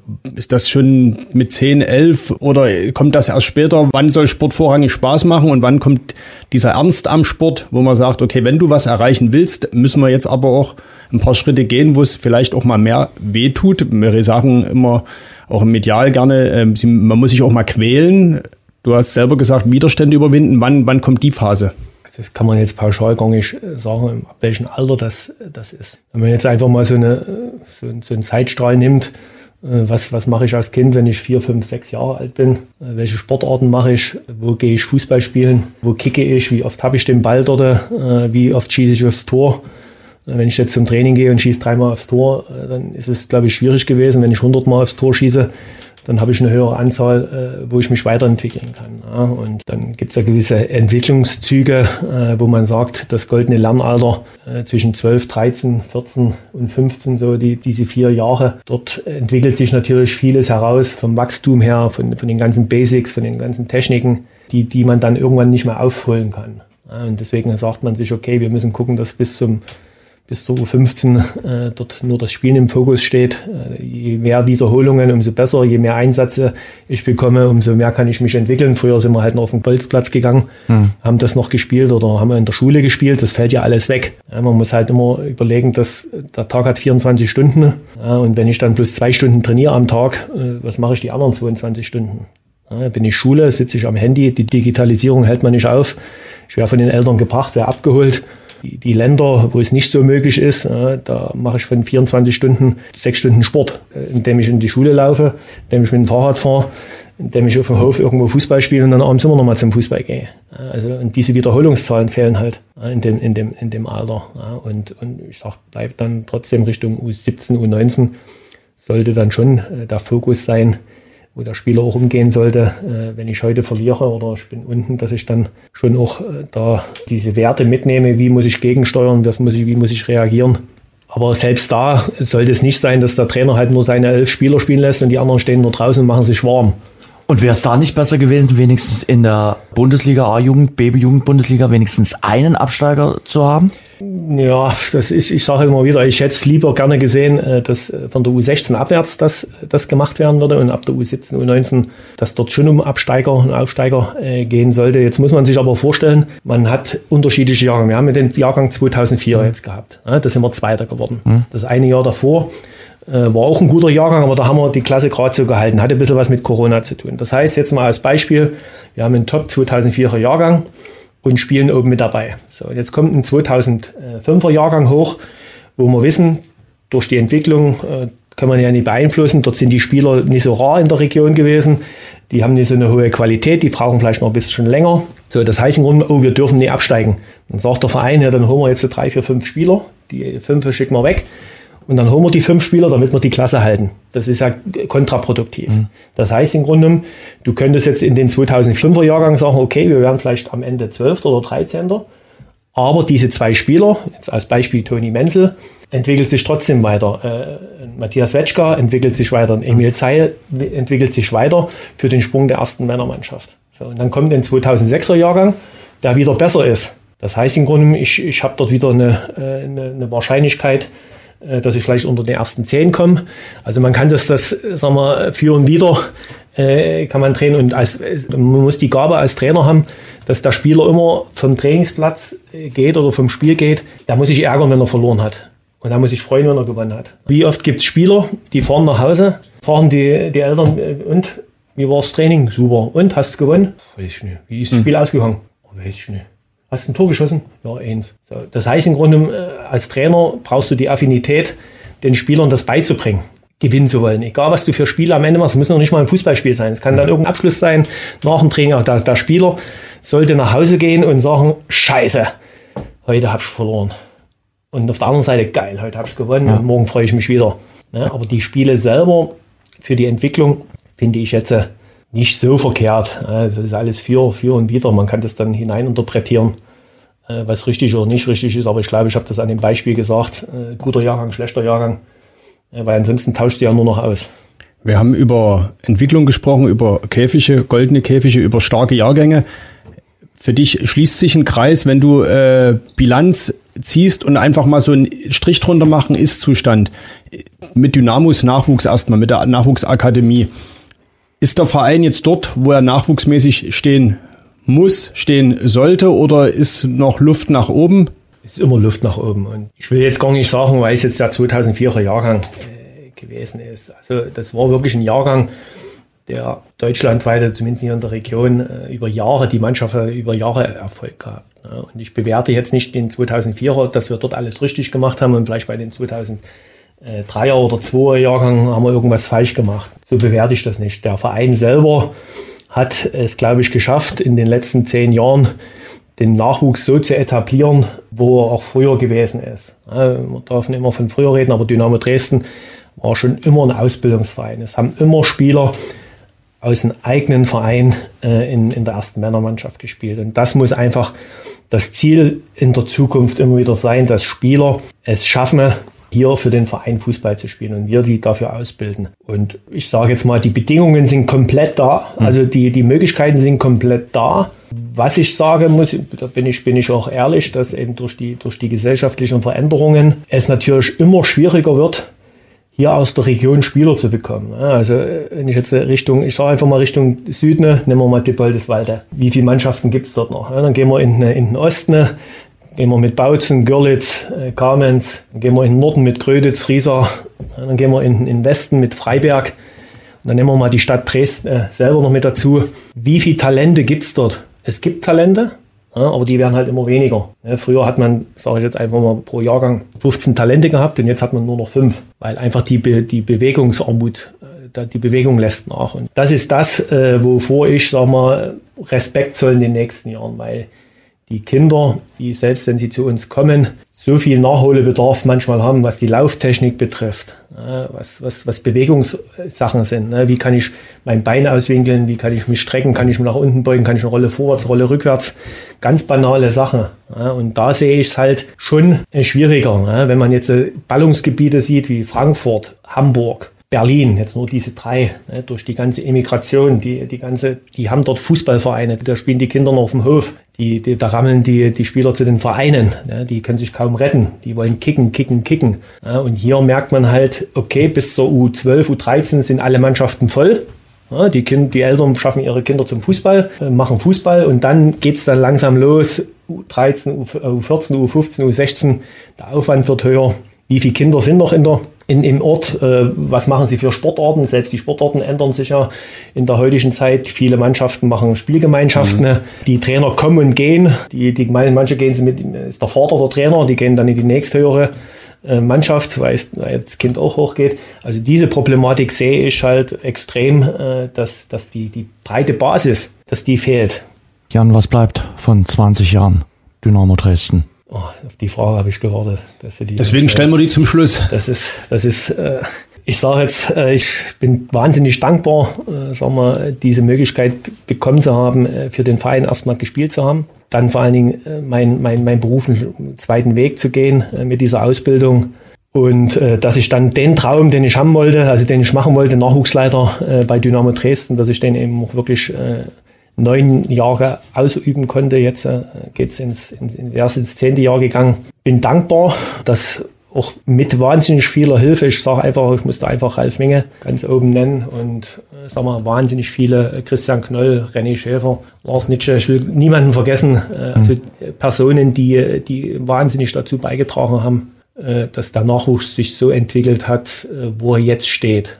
Das muss man, das muss man sagen und ich freue mich aber trotzdem auf die neue Herausforderung. Ich habe in meinem Leben immer Entscheidungen getroffen, zu denen ich dann auch stehe. Und die Zeit war dann jetzt auch so gewesen, dass sagen wir, der, das tagtägliche Geschäft von Montag bis Sonntag, äh, von, von 8 bis äh, 22 Uhr, mein Handy hat immer geklingelt, Elterngespräche, Spielergespräche, Trainergespräche, immer wieder diese Planung, äh, Neubesetzungen der Mannschaften, Neubesetzungen der Teams, Verbindung zum Verband, Verbindung zur Schule, dass das dann irgendwann mal, sagen wir, in so ein Fahrwasser gekommen ist, wo ich sage, boah, irgendwann haut es dich auch um, ne? man wird ja nicht jünger. Was kommt? Im äh, öffentlichen Dienst, äh, der ich antreten und ist komplett raus aus dem Fußball. Hm. Also ich, das wollte ich auch. Ich denke, also ich könnte jetzt glaube ich von mir behaupten, wenn ich jetzt sagen würde, ich bin frei, dass ich denke ich mal innerhalb von, äh, von zwei Tagen mehrere Bewerbungsgespräche hätte, was zu machen, das wollte ich nie. Äh, das, das steht für mich auch nicht in, in, Frage, sondern ich wollte einfach Abstand vom Fußball nehmen. Und die Möglichkeit äh, gab es jetzt, äh, das zu machen. Und ich bleibe in Dresden. Äh, ich werde jetzt alles ein bisschen sacken lassen.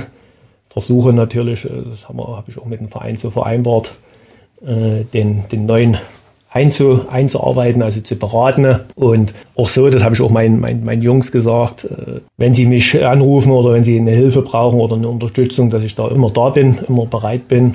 Und dann kann ich mir halt vorstellen, bin ich äh, dadurch, dass ich an dem Fußball groß geworden bin, und das wird sich ja auch nicht ändern, dass ich den Fußball in irgendeiner Weise liebe, dann halt schon gerne ab der neuen Saison 24, 25 in, in, in dem Bereich Techniktrainer, Individualtrainer oder auch Co-Trainer, gerade in dem Bereich U15 bis U13 abwärts zu, zu machen. Aber diese Verantwortung, die ich die ganzen Jahre hatte, die, diese ganzen zehn Jahre, die wollte ich jetzt nicht mehr. Das muss man, das muss man einfach so sagen. Und da bin ich auch dankbar dem Verein, dass er meinen laufenden Vertrag aufgelöst hat. Und das ist auch nicht selbstverständlich. Man hätte ja auch sagen können, äh, pass auf, du hast hier einen Vertrag, den, den musst du erfüllen. Mhm. Äh, dafür, dafür hast du ihn unterschrieben. Das haben sie nicht. Und deswegen wehmütig blicke ich natürlich zurück. Äh, ab und zu mal fallen noch die, die Tränen. Aber ich freue mich auch irgendwie auf die, auf die neue Herausforderung. Du hast das jetzt schon deutlich anklingen lassen, trotzdem nochmal die Nachfrage, weil wir hatten die Digitalisierung, wir hatten soziale Medien und da kam äh, mit der Bekanntgabe deines Abschieds, äh, kam da auch so Vermutung, jetzt äh, haben sie den letzten der alten Generation, äh, du, wir haben mit denen über die Entwicklung, über den Aufbau des Vereins gesprochen, jetzt haben sie den auch noch rausgeekelt. Äh, es war schon so, dass du klar selber die Entscheidung, das hast du ja gerade auch gesagt, klingt nach einer unpopulären, harten, konsequenten Entscheidung, aber das bist irgendwo du. Also es war schon deine Entscheidung zu sagen, ich mache hier einen Schluss. Strich. Das, das, ist ja im Grunde dieser Prozess, äh, ich sag mal, hat begonnen mit, mit Corona. Das, das Ganze drumherum mit der, mit Homeoffice, mit äh, welchen Sachen und man konnte nicht trainieren und, und dann hat man irgendwo gehofft, dass sich der Fußball doch mal ein bisschen ändert bisschen ruhiger wird und ein bisschen demütiger wird, äh, wo man sagt, man ist auch mal zufrieden mit was, was nicht da ist. Und das hat sich, hat sich meines Erachtens verschlechtert. Und da waren halt immer die Gedanken gewesen, okay, was, was passiert? Ne? Du bist, wirst 55, äh, es gibt viele in Bekanntenkreisen, äh, die, sagen wir, gesundheitlich immer irgendwo schon schwächeln. Und dieser Job, man wird ja nicht jünger und dieser Job ist wirklich, ich sag mal, ich bin in einem Sandwich. Ne? Also ich habe Sandwich heißt im Grunde, ich muss liefern den Verein gegenüber und sage, okay, ich will Nachwuchsspieler nach oben bringen dass sie oben spielen, äh, sollen alle Mannschaften in den höchsten Ligen spielen. Und dann gucke ich nach unten, okay, ich habe die Eltern, äh, ich habe die, die, die Kinder, äh, ich habe überall Konfrontation. Ja, und, und, und, und, und das, das war dann der Punkt. Und jetzt äh, vom Hof gejagt hat, mich hat ja keiner vom Hof gejagt. Und, und ich werde ja den Verein trotzdem in irgendeiner Art und Weise, glaube ich, äh, treu bleiben, äh, nach einem gewissen, gewissen Abstand. Aber man sollte einfach, sagen wir, das, so, ob das jetzt der Ralf ist oder ob ich das bin, es ist einfach eine Entwicklung äh, des, des Fußballs allgemein. Das hat nichts mit Dynamo zu tun, sondern das ist der, der Fußball allgemein. Und ich werde den, den Fußball in den nächsten fünf Jahren nicht verändern. Dabei bleibe ich. Und man hat jetzt nochmal auf das äh, Nachwuchsentwicklung zu sagen, für mich war einfach ausschlaggebend, wenn ich sehe, wie wie die deutsche Nationalmannschaft jetzt gespielt hat, wie die U21-Nationalmannschaft gespielt hat, wie die Frauen dann gespielt hat. Und äh, wir reden über diese Themen, die ich, äh, die wir immer wieder ansprechen. Wir werden halt bloß belächelt, wenn man, wenn man, wenn man bestimmte Sachen sagt, wie wir unseren Fußball. Der Fußball ist gleich geblieben. Ne? Also es geht ums Gewinnen und Verlieren, es geht ums Verteidigen und Tore schießen. Der eine, der mehr Tore schießt, der gewinnt und der mehr hinein. Das Einzige, hat sich halt verändert durch die Schnelligkeit, Athletik, äh, die ganze Aufbauarbeit, was das Training betrifft. Das wird man auch nicht ändern. Wichtig ist für die Zukunft, sage ich einfach mal, dass, dass wir es wieder schaffen, äh, die Persönlichkeit mehr zu sehen, den, den Spieler selber zu sehen, zu entwickeln. Und das, das ist mir einfach dann so ein bisschen abhanden gekommen, dass, dass sagen wir, immer nur dieser, dieser Erfolg im Mittelpunkt stand. Viele wollten immer sagen wir, so diese Karriere hier und jetzt, ich will irgendwann, bin ich U13-Trainer, dann bin ich irgendwann mal U16-Trainer, bin ich U19-Trainer, dann bin ich Profitrainer. Und wenn ich das erreichen will, muss ich ja permanent performen und Erfolg haben. Und da ist nie äh, zu sagen, okay, ich bin jetzt äh, länger hier, ich habe eine Perspektive, dieses Jahr ist der Jahrgang vielleicht nicht ganz so gut, äh, aber ich mache das Beste draus. Die Spieler sind im Mittelpunkt, müssen wir halt mal ein bisschen kleinere Brötchen backen oder ein bisschen mehr machen. Und nächstes Jahr kommen wieder drei, vier andere und da kann man wieder eine Schippe drauflegen. Das war, und wenn man dann immer wieder als alter Generation, ich bin anders aufgewachsen. Meine Eltern haben, haben mir äh, Werte, Werte vermittelt, äh, wie Respekt, Demut, äh, Disziplin, äh, Wertschätzung, Widerstände durchbrechen oder mit, um mit Sachen mal zufrieden zu sein, wenn sie nicht anders sind. Ja, man kann es nicht ändern, man kann trotzdem irgendwie äh, immer wieder nach oben kommen und Leistung bringen. Und, und da war dann irgendwann mal auch der Punkt, wo ich sage, okay, du erzählst das, aber es hört keiner hin. Das muss man, das nehme ich aber niemanden, das ist halt so, das ist, das ist ein Prozess, äh, der sich schon länger entwickelt hat in Deutschland oder allgemein, äh, dass viele, sagen wir, äh, Karriere, Karriere machen. Und wenn man in Nachwuchs arbeitet, muss man wissen, ich bilde dort aus. Ich will nicht Erfolg haben, sondern ich bilde aus. Hm. Ich bin für die Berufung auszubilden. Ich habe ein Jahr den, den Spieler, ein Jahr. Da kann ich nicht das einpacken, um zu sagen, ich will Erster, Erster werden. Und ich muss den Spieler entwickeln und dadurch, und das ist ein bisschen abhanden gekommen, und da hoffe ich und wünsche ich mir, dass, dass die Veränderung jetzt auch durch den DFB, dass wir da die nächsten, nächsten Schritte wieder zurück machen. Diese Mannschaft zu haben, die 2014 Weltmeister geworden sind, das waren, glaube ich, wahnsinnig viele Mentalitätsspieler. Schönes Schlusswort. Jan, vielen Dank, viel Erfolg für die Zukunft und danke für 20 Jahre Dynamo Dresden. Vielen, vielen Dank euch. Ja, was bleibt denn hängen von diesen 60 Minuten Jan Seifert? Ja, dass der Nachwuchs halt schon ein eigenes äh, Thema ist, dass man speziell als Dynamo Dresden vielleicht lange äh, Zeit auch unterschätzt hat, jetzt schon seit einiger Zeit nicht mehr unterschätzt, aber trotzdem es eben äh, keine Patentlösung gibt von äh, wir haben jetzt mal eine Nachwuchsakademie und jetzt läuft das schon, Mhm. sondern dass man muss die halt immer wieder mit Leben erfüllen und man ist halt eben auch nicht allein auf dem Markt. Ne? Das hat uns da Jan immer wieder ja auch angedeutet, dass es da nicht nur den Verein und den Spieler gibt und das große Ziel mal irgendwann für Dynamo zu spielen oder in der Bundesliga, idealerweise beides zusammen, sondern dass da eben viele, viele Wege, äh, Steine auf dem Weg liegen. Ja. Jetzt haben wir Länderspielpause. Jetzt atmet mal, mal durch. So gibt's die Möglichkeit, noch zweimal zu testen. Bohemians Prag und der SC Freital. Zwei klangvolle Namen in der Länderspielpause. Nein, äh, klingt auf den ersten Blick so, ja, was soll das? Aber ich glaube, jetzt gerade am Saisonbeginn dem ganzen Kader viel, viel Spielzeit Ja. zu geben, ist genau der richtige Weg. Ich finde ja auch das, das, das Modell interessant, äh, dass die Spiele bewusst in die Woche gelegt werden, dass die Spieler dann, das hat Markus Anfang ja schon vor dem Ingolstadt-Spiel auch deutlich gesagt, es gibt dann am Freitag, am Samstag und am Sonntag frei. Und selbst wenn sie 7-0 gegen Ingolstadt Das gewonnen hätten, oder? hätten sie den Donnerstag trotzdem nicht frei bekommen. Ne? Das war gut. Oder den Montag Ja, ja, in der ja. darauffolgenden Woche. Es gibt definitiv drei äh, festgelegte freie Tage, was glaube ich auch wirklich gut ist, dass man dann nochmal ein, ein, eine Pause hat. Und vorher Hauptbelastungstage. So hat es ja äh, Markus Richtig. Anfang angekündigt. Richtig. Drei freie Tage muss dann auch am Ende reichen. Also Freitag, Samstag, Sonntag ist in Ordnung, aber mehr gibt's nicht. Drei Tage sind ja okay. Kann man auch Absolut, einen schönen ja. Tritt machen, einen kurzen. Ich bin gespannt auf die Einträge in den sozialen Medien, welche europäischen Hotspots, sagt man, glaube ich, da auftauchen. Ja, da darf man, glaube ich, gespannt sein. Ich werde mich auch in einen europäischen Hotspot äh, verabschieden in der Länderspielpause. Mehr dann möglicherweise in der nächsten Woche. Ich glaube, es ist nicht Weimar. Es ist nicht Weimar. Äh, Ich will jetzt nicht sagen, dass es das Gegenteil von Weimar ist, aber Kunst und Kultur würde ich diesem Hotspot jetzt weniger zutrauen. Es gibt ein bisschen Kunst und Kultur, aber Damit ist der Spannungsbogen sozusagen eröffnet. Jens, wir sind gespannt, was du uns nächste Woche zu erzählen hast. Das sei gespannt. Äh, Und auf der Website unseres Exklusivpartners Radeberger, also auf der Seite radeberger.de, gibt's jetzt zweimal zwei Tickets zu gewinnen. Und zwar für das Spiel der Spiele am 24. September hier bei uns im Rudolf-Habich-Stadion Dynamo Dresden gegen Erzgebirge Aue oder gegen den Schacht. Alle Infos zum Gewinnspiel gibt's auf radeberger.de. Und man kann es gar nicht oft genug sagen, dieses Spiel findet wirklich Sonntagabend 19.30 Uhr statt. Ja, eine Zeit, an die wir uns noch gewöhnen müssen und es verspricht tatsächlich das Topspiel schlechthin zu werden in Liga 3. Stand jetzt Erster gegen Zweiter. So sieht's aus.